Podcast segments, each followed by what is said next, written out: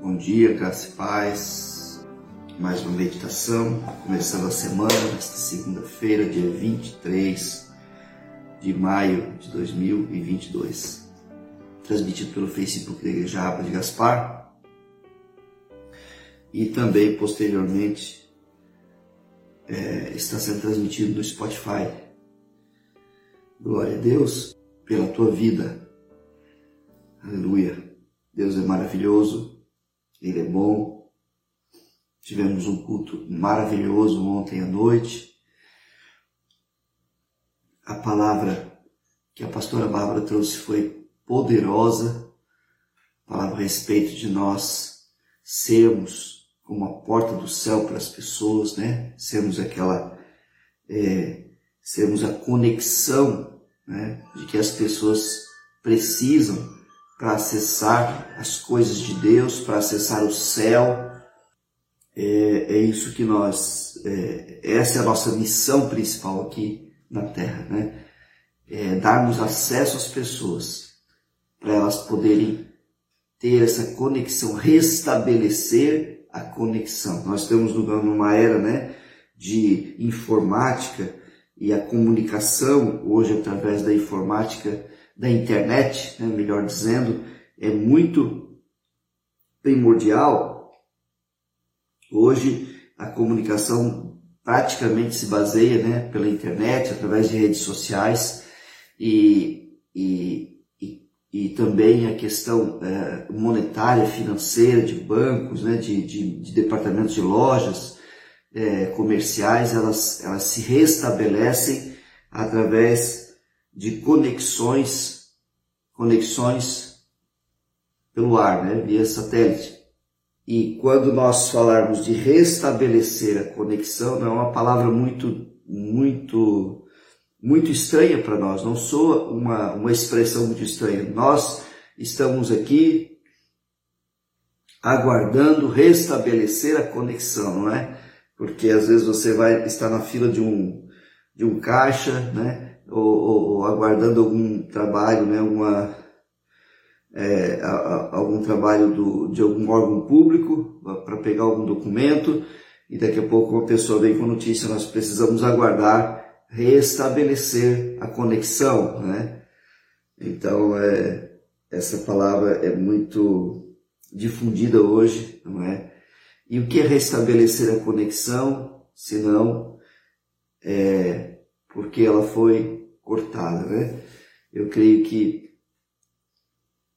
nós já estamos entendendo essa questão, né? Em relação ao que, nós, o que foi falado ontem no culto, só para dar um feedback para vocês, é, antes da gente ir para a palavra aqui, restabelecer a conexão significa você colocar as pessoas é, conectadas novamente e fazê-las entender de que o pecado que cortou a conexão com elas, de delas com o Pai, foi cortado, é, é, pode ser desfeito, né? Essa conexão pode ser restabelecida, como originalmente, como Deus planejou. Então você e eu somos aqueles é, que podemos ser os restabelecedores de conexão, não é? Restabelecer as conexões para as pessoas. Esse é o acesso que você podemos dar às pessoas diante do Pai. Glória a Deus, amém. Quero, quero compartilhar com você uma passagem que está em Provérbios 30 e nós vamos já Antes da gente vai orar, né? Vamos orar. Amém. Pai, muito obrigado por mais uma manhã aqui, Jesus, na tua presença. Obrigado, Jesus, pelos irmãos que têm estado aqui, Senhor Deus, lá no, lá no Spotify também, pela, pela plataforma ali, Jesus, ouvindo estes áudios. Obrigado pelas pessoas que estão ouvindo posteriormente, assistindo essa meditação, Pai. Eu quero abençoá-los, Pai. Quero declarar a tua glória e que nós possamos hoje estar totalmente conectados, Senhor Deus, com o nosso sinal, Jesus, totalmente restabelecido, Jesus, contigo, Senhor Deus, em nome de Jesus.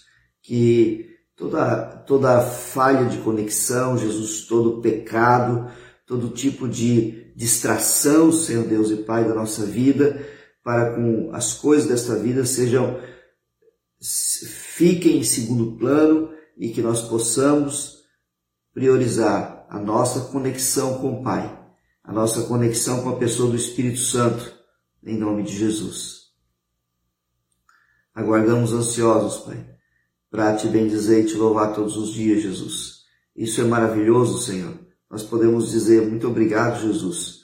Obrigado pela vida, obrigado pela cama que nós podemos dormir, usufruir de uma cama quentinha, Senhor. Obrigado pela saúde que nos fez levantar da cama, Jesus, nos fez é, é, é, fazer nossas atividades normais. Obrigado, Senhor Jesus, pelas faculdades mentais, Senhor Deus, que estão em dia, Senhor. Nós te louvamos por tantas as coisas, são tantos os motivos para te agradecer e te louvar. Mas, sobretudo, nessa manhã, aceita a nossa adoração, Jesus. Aceita, Senhor Deus, nosso elogio, Senhor Jesus, a Ti Tu és digno de todo elogio, de toda adoração, de todo louvor, de toda exaltação, Jesus. Nós damos graças ao Teu nome, Senhor, e bendizemos a Ti, Jesus, porque Tu és digno, Jesus, de receber a glória, o louvor e a honra, Jesus, que temos para Te dar. Porque Tu és digno, Jesus, de receber a glória e o louvor e a honra que temos para Te dar. Só Tu és digno, Jesus. Aleluia. Provérbios capítulo 30, versículo é, Versículo 4 em diante diz assim: Quem subiu ao céu e desceu? Quem pegou o vento com as mãos? Quem amarrou as águas na roupa? Quem estabeleceu todas as extremidades da terra? Quem é o seu nome? E qual é o nome de seu filho? Se é que você sabe. Toda a palavra de Deus é pura e ele é escudo para os que nele confiam. Não acrescente nada às suas palavras, para que ele não o repreenda e você seja achado mentiroso. É, essa palavra aqui, ela se liga com mais duas passagens da Bíblia, da Bíblia que eu conheço, né? Essa primeira parte e a segunda parte também, depois eu queria comentar com você, mas essa primeira parte aqui é, é, lembra nos lembra de Isaías capítulo 40, né, onde o profeta Isaías fala também da majestade, da grandeza de Deus. Aqui ele faz perguntas, né, é, baseado em perguntas, mas ali em Isaías capítulo 40, a partir do versículo 12, diz a palavra assim: Quem na concha de sua mão mediu as águas e tomou a medida dos céus a palmos? Quem recolheu o pó da terra na terça parte de uma vasilha e pesou os montes e as colinas numa balança, quem guiou o Espírito do Senhor, ou como seu conselheiro o ensinou, com quem ele se aconselhou para que lhe desse compreensão, quem lhe ensinou a vereda da justiça, ou quem lhe ensinou a sabedoria e quem lhe mostrou o caminho do entendimento? E aí ele continua descrevendo, né? é, até o versículo acho que 32, se não me engano, até o versículo 31, ele continua descrevendo a majestade e a grandeza de Deus. E, e aqui eu estou lembrando, né, lendo esse versículo 4 aqui de Provérbios 30, eu estou lembrando de uma passagem da Bíblia, quando eu estava meditando aqui, eu estou, me lembrei de uma passagem da Bíblia, porque aqui, amados, nós estamos falando da pessoa de Jesus também, você não pode esquecer. No Antigo Testamento nós falamos de Jesus também, Jesus é eterno, Jesus já estava na criação com o Pai, né? O Pai, o Filho e o Espírito Santo, a Trindade já estava é eterna, né? Desde sempre, desde da, da eternidade. Nós estamos falando de Jesus, da eternidade da pessoa de, de Jesus, do, da pessoa do Espírito Santo e da pessoa do Pai as três pessoas distintas em função, em função, porém, uma só na essência, na natureza, no poder, né? E, e aqui diz assim: qual é o nome? Qual é o seu nome? E qual é o nome de seu filho, se é que você sabe? E quando eu estava lembrando disso aqui, esse versículo 4 diz assim, quem, é, é, no versículo 4, parte B, diz assim, ó, quem amarrou as águas na roupa, na sua roupa? Quem estabeleceu todas as extremidades da terra? Quem pegou o vento com as suas mãos? E aí eu lembro de uma passagem da Bíblia que fala é, de Jesus quando ele está no monte orando até alta madrugada e os discípulos tentaram, né, foram lá passar com um barquinho na frente dele. É, antes dele, ele falou: vocês atravessem primeiro né, o lago de Tiberíades, ou mar da Galileia, e depois eu vou. Né? Eu vou orar um pouco primeiro, depois eu vou. E ele ficou orando, e eles ficaram horas, horas. A Bíblia fala que já era a terceira, ia já para a quarta vigília da noite, ou seja, já era madrugada ali pelas três da manhã para frente. E eles não conseguiam atravessar o lago porque o mar estava agitado demais, o vento, né? as águas estavam muito agitadas eles achavam que eles iam morrer. Eram pescadores experientes, né? porém foram pegos por algo inusitado que eles não estavam acostumados, não é? Algo sobrenatural. E, de repente, eles veem Jesus vindo por cima das águas, né? Então, Jesus passando por cima das águas, ele como que amarrou as águas na roupa, né? figuradamente falando. Ele pegou os ventos com a mão, porque a Bíblia fala que quando Jesus entrou no barco, o vento parou na hora e as águas se acalmaram na hora, as ondas pararam de bater contra o barco para virar o barco. Né? Quem, quem é que pegou o vento com as mãos? Quem amarrou as águas na sua roupa? Eu acredito que,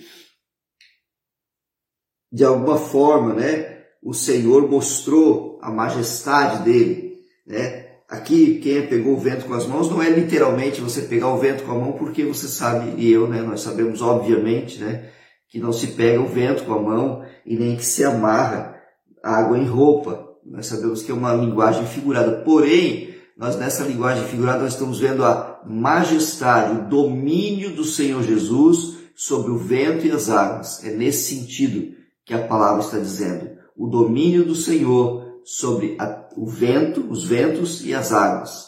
Né?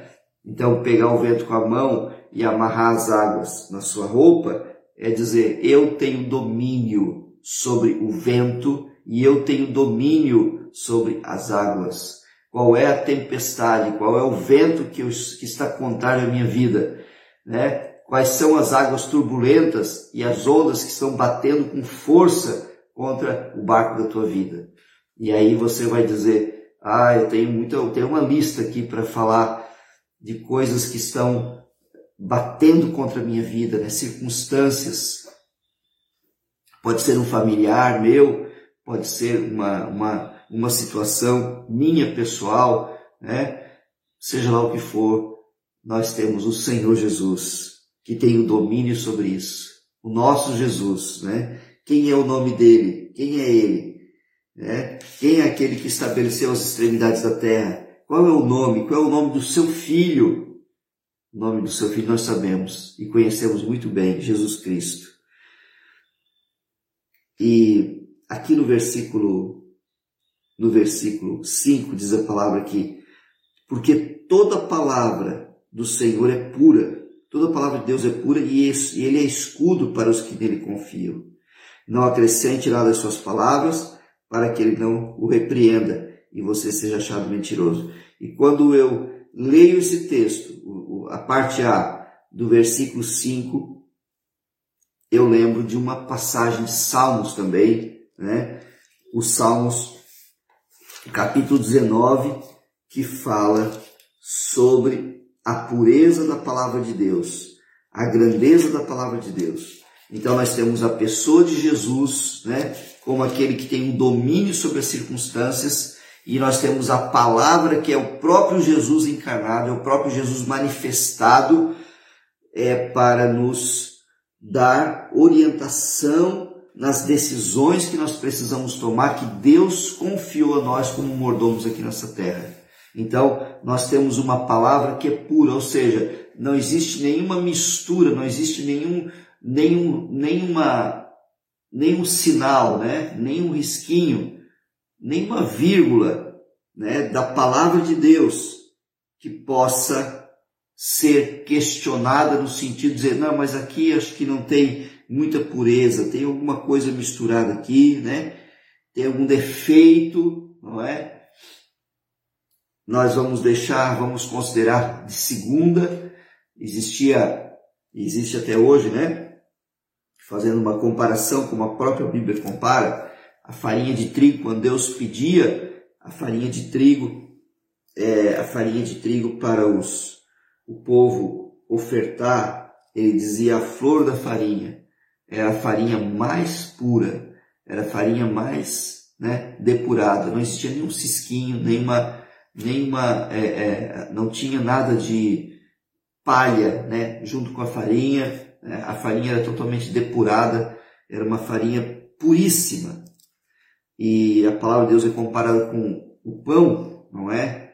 Então a palavra do Senhor é perfeita, a Bíblia fala no versículo 7 de Salmo 19 que eu falei para vocês assim: a lei do Senhor é perfeita e restaura a alma. O testemunho do Senhor é fiel e dá sabedoria aos simples. Os preceitos do Senhor são retos e alegram o coração.